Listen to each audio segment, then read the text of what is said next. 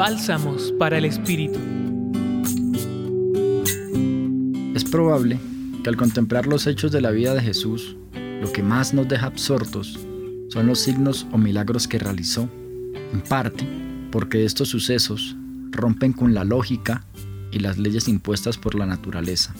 Y aunque estos signos no dejen de sorprendernos, la lectura del Evangelio de Lucas que nos propone la Iglesia para meditar en este día nos revela, por boca del mismo Jesús, que el regalo más importante de su vida consistió en la obediencia y la fidelidad a la escucha y puesta en práctica de la palabra de Dios.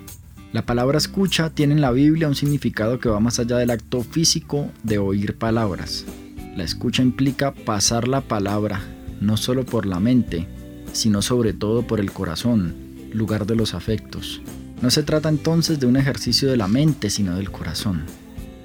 Aquello que es capaz de movernos, nuestros afectos, termina transformando nuestra vida.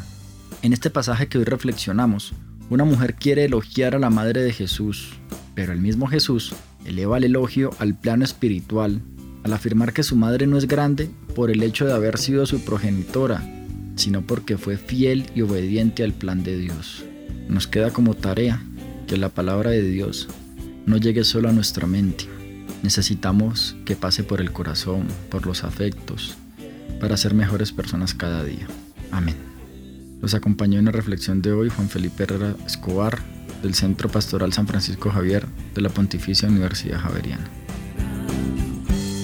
Escucha los bálsamos cada día entrando a la página web del Centro Pastoral y a javerianaestereo.com.